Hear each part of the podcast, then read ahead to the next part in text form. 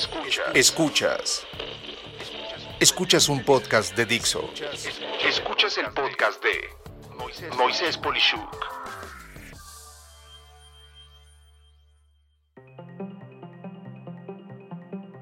La cobranza. ¿Cómo lograr que te paguen? Este tema es muy delicado, pues no siento que haya nada peor en el mundo de los negocios que las personas o empresas que no pagan a tiempo, o peor, que simplemente no pagan. De toda la vida es sabido que, dada la complejidad de obtener un crédito para operar, las empresas, en casi todos sus tamaños, acaban por usar para financiarse a sus propios proveedores, esto es, les piden productos o servicios pero no cumplen con la fecha de pago y así pueden, entre comillas, sobrevivir, pues arrastran a sus proveedores como un auxiliar de crédito, quieran ellos o no. Y lo entiendo, esto es una cadena pues la empresa que no paga a un proveedor es muchas veces porque sus clientes tampoco le han pagado y esto genera un efecto en cadena que acaba por matar a los que menos aguanten este tipo de pesar. Sin embargo, no todo es así. Hay empresas de todos tamaños que son impecables, cumplidoras, honestas o en especial claras en sus términos. Personalmente déjame decirte cómo operó mi empresa en este tema.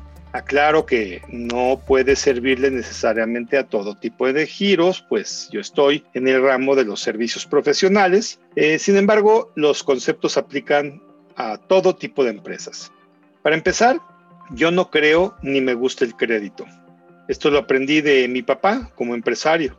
En su caso, su negocio era del ramo del comercio, como mayorista, medio mayorista y venta a menudeo. La política que le heredé es siempre pagarle antes a los proveedores. Si los proveedores dan días de crédito, la estrategia es no hacer uso de ella y en vez negociar a cambio un mejor precio en el producto o servicio por el pago de contado o muchas veces incluso el prepago anticipado. Gracias a esto, a su vez, mi producto o servicio puede tener un precio menor si el cliente opta por prepagar o pagar por anticipado de contado por lo que desea. Y cuando esto sucede, quitamos de en medio todo un problema horrible de persecución de pagos, de llamadas, de molestias y en sí de mucho tiempo agotador de tener que estar dedicando capacidad productiva a algo improductivo. Simplemente todos damos nuestro mejor esfuerzo para satisfacer y hasta exceder las expectativas de nuestros clientes. Esto es, en mi opinión, el mundo ideal que muy frecuentemente obtiene mi empresa de todos los clientes con los que trabajo. Pero existen otros mecanismos ridículos que las empresas tienen, en mi opinión, sin ninguna razón para apretar, ahorcar y muchas veces acabar con los negocios de los proveedores. Estos mecanismos se integran de forma elegante en las, entre comillas, políticas de pago a proveedores. Mira, más que la palabra elegante de política, yo le llamaría manejos de pago a proveedores, porque escuchar política es parecido a algo pensado por un consejo de personas maravillosas que buscan el bien común. No, no, no, no, no, no. Esto es más bien un tema de dar eh, decretos arbitrarios, inflexibles y a veces hasta tiránicos para apretar personas y empresas. Y así como hay las que pagan a 30 días, hay las que optan por pagar a 60 días, otras a 90 días, que ya en sí es un acto miserable, y por supuesto las que optan por pagar a 120 o hasta 180 días, esto después de haber recibido el producto o servicio. Insisto, yo pago de contado, mismo día o al día siguiente de recibir la factura. ¿Qué beneficio tienen estas empresas en hacer este tipo de manejos? Bueno, pues muchos de ellos argumentan que gracias a esto pueden ganar más intereses bancarios. Pero pensemos en una empresa que, por ejemplo, les hace un servicio o entrega de un producto con valor de 10 mil pesos. Pensando ahorita en 2021, este año complicado, puedo decir que si logras tener un banco eh, eh, o, en un banco eh, un interés anual del 5%, quiere decir que una empresa que necesita esos 10 mil pesos es torturada por 180 días para que le paguen, todo para que su, entre comillas, cliente, a que yo llamaría más bien tirano o tirana, no puede recibir su pago para que su cliente gane 250 pesos en el mejor caso en 180 días. ¿Sí ves lo ridículo que es esto? Por 250 pesos de intereses, de manejar 10 mil pesos en el banco por 180 días a un interés de 5%, ¿de veras vale la pena apretar a todo tipo de proveedor porque así dice su malvada política? Y claro, hay los vivos que hasta te ofrecen ingresar tu factura a su propia empresa de factoraje para que te paguen ya con el descuento de golpe, nunca dándote así lo que era el precio del valor real de tu producto o tu servicio simplemente una actitud miserable. De entrada, siento que las empresas deberían de dividir sus macabros plazos en función del valor del obtenido en vez de jalar con todos parejo. Esa empresa de un producto o servicio que otorgó el mismo por 10 mil pesos, de verdad requiere el dinero para ayer. Tendrá que hacer sacrificios brutales para tolerar pagos a cada medio año, ¿no crees? Pero aún en estos términos, hay todavía hechos peores. Y es que a la mera hora, ni siquiera estas empresas tiranas terminan por cumplir con sus propios plazos. Y así, el que pagaba 60 días termina siendo 65, que porque el día de facturación, que porque solo reciben los martes, que porque solo los primeros 15 días del mes, etc. Por lo anterior, yo he decidido hacer una lista de precios para esas empresas tramposas. Primero, les doy el precio de prepago, un precio increíble, súper amable. Si quieren mandarme a un plazo entre comillas lógico, de hasta 30 días, siendo muchas veces menos, el precio sube tantito. Esto es alrededor de un 5%. Pero cuando se van a 45, 60 o 90 días, mis precios a su vez pueden llegar a ser 10, 15 o hasta 25% mayores. Ahí empiezan los embajadores del infierno, así les digo yo, a esos cuates de esas empresas ah, que van a ponerse a discutirme que quieren el precio de prepago, pero con los términos de 90 días, y es en donde empezamos a ver alternativas para que ellos no rompan sus que, que políticas, pero por el otro lado a mí no me hagan pedazos. Y con base en eso te comento qué ha sucedido. Con algunos ha sido el empleo de una empresa intermedia con la que ya tenían un dinero y esa empresa me paga. Esto sucede con prácticamente todas las empresas muy grandes donde tienen un intermediario al que le pagan para ciertos servicios y ese intermediario puede pagar antes por el hecho de que ya cuenta con el dinero o bien su labor es cobrar en sus plazos largos pero a cambio de una comisión solo por eso. Esto es, agregan entre 10 y hasta 17% por haberme pagado a mí, a la gran empresa, y esto pues sí se ve como un negocio muy bueno, pues fungen como una especie de unidad auxiliar de crédito entre uno y otro y su única labor es pagarme a mí de contado o prácticamente de contado y pues eh, aguantar el plazo por un jugoso eh, interés que ningún banco les daría.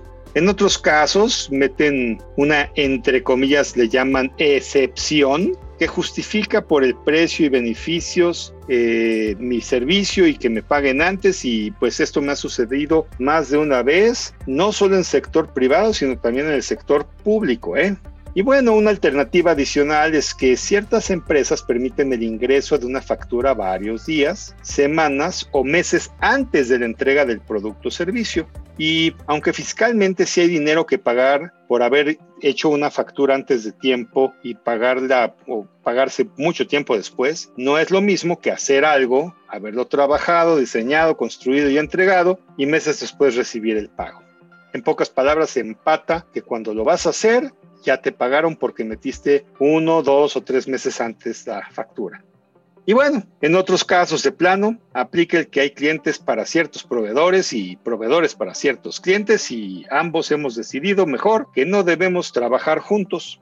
A todo esto hay un punto más y es que con bastante precisión puedo darte algunos indicios de que tu producto o servicio será pagado o no. Aquí te van los criterios que yo he vivido a manera de lista. 1. La orden de compra. En empresas muy grandes o transnacionales la orden de compra es clave. Esto quiere decir que del presupuesto se ha asignado el dinero para pagarte. Una orden de compra es un documento legal que finca el compromiso entre ambas partes, el comprador o el cliente y el vendedor o el proveedor. Incluso por ciertas legislaciones internacionales, no puede hacerse ningún tipo de servicio sin primero haber recibido una orden de compra. Es razón incluso de deshacerse de un proveedor por el hecho de haber aceptado hacer un trabajo antes de haber recibido una orden de compra. 2. Ingreso de la factura. Sobre todo, en empresas grandes de nuevo, el aceptar tu factura en el sistema de facturación ya no es tan fácil de eliminar o poder manipular. Esto es diferente a mandársela a una persona interna. Eso es, por el contrario, un muy mal indicador, pues no está en un sistema corporativo aún. En mi experiencia, si tu factura entró ya al sistema corporativo, verdaderamente las cosas van a ser como se dicen ser en empresas grandes, insisto. 3. Solicitud de datos bancarios. Cuando por parte de empresas medianas o pequeñas ya te solicitan los datos para hacerte el depósito, es un buen indicador de pago. Es por igual el que te pidan tus datos de empresa para, según esto, darte de alta en sus procesos de, internos como proveedor. 4. La persona que te solicita el servicio. Y aquí sí, para que veas esto es clave. Mientras más alta en el nivel organizacional es esa persona, es muchísimo mejor. No es lo mismo que te pida esto o esté consciente o al tanto de esto un comprador a que te lo pida la persona a cargo de la dirección financiera o dirección general o un área muy importante interna como sería ventas, recursos humanos o el área de operaciones. Así, si algo se va atorando, puedes hacer uso de esa persona en un nivel alto en tus mensajes o interacción con quien te pone las trabas y con esto te puedo asegurar que tal vez te está menospreciando esa persona y tendrá que darle explicaciones a jerarquías altas en su empresa que ninguna persona quiere que le ocurran. Simplemente los haces ver mal con gente muy elevada en su empresa. 5. Pedir prepago. Lo ideal es pedir un anticipo o todo antes de un servicio o la venta de un producto. Para esto puedes dividir el servicio en partes o el proceso de entrega de la mercancía en etapas e ir pidiendo el pago parcial de cada servicio o proceso efectuado y parar en el instante en el que esto no suceda. 6. Contrato. Si hay enormes dudas, lo mejor es tener un contrato, que simplemente será el instrumento para un terrible pleito, pero con puntos a tu favor por tener algún tipo de soporte legal. Insisto, estos pleitos legales acaban por ser interminables y finalmente no es algo recomendable sin haber usado alguna de las otras estrategias que comenté. Como conclusión, puedo decirte que nada es 100% seguro en el mundo de la cobranza y que lo mejor acaba siendo el tener una muy buena relación con las personas clave que pueden decirte la verdad y sugerirte qué hacer para cobrar. En mi caso, al ofrecer un servicio muy especializado realmente no hay temas de competencia que puedan hacer ruido a lo que hago, pero aún así, esto no significa que en diferentes departamentos el sentimiento de urgencia no es el mismo. Y así, alguien puede pedir un servicio de forma urgente, pero alguien en tesorería, ajeno a la urgencia, puede no tener la misma inquietud. Y cuando eso pasa, solo apoyándote en los internos puedes brincar las trabas aparentes de sus políticas y condiciones. Recuerda, todo en la vida es negociable, salvo dos cosas, la muerte y la estupidez. De la primera nadie se salva. De la segunda, lo ideal es evitarla cuando se te presente y en cobranza, lamentablemente, abundan los que son así. ¿No crees? Soy Moisés Polishuk y agradezco que me hayas escuchado. Hasta la próxima.